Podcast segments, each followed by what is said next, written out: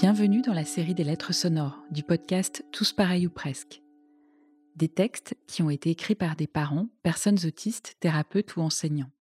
Voici la lettre de Louise, ostéopathe, à Nicolas. Cher Nicolas, Nicoco pour les intimes. Je t'écris cette lettre depuis Paris qui arrivera, je l'espère, dans ta Belgique actuelle où tu vis depuis quelques années.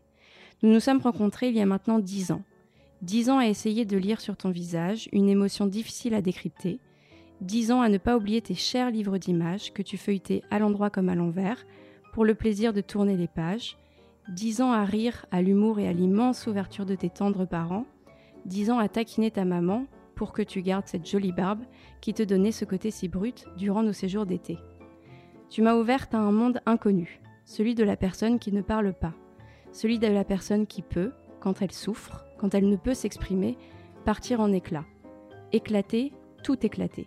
Éclater ma vision des choses, comprendre qu'au-delà du mot non prononcé, il y a peut-être des mots. Alors Nicoco, merci.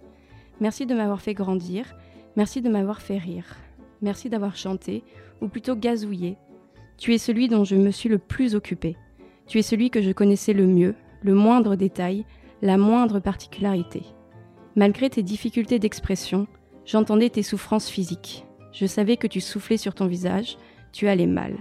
Je savais également que si tu cherchais à frapper, ce n'était ni contre nous, ni contre toi, mais contre ces douleurs au ventre.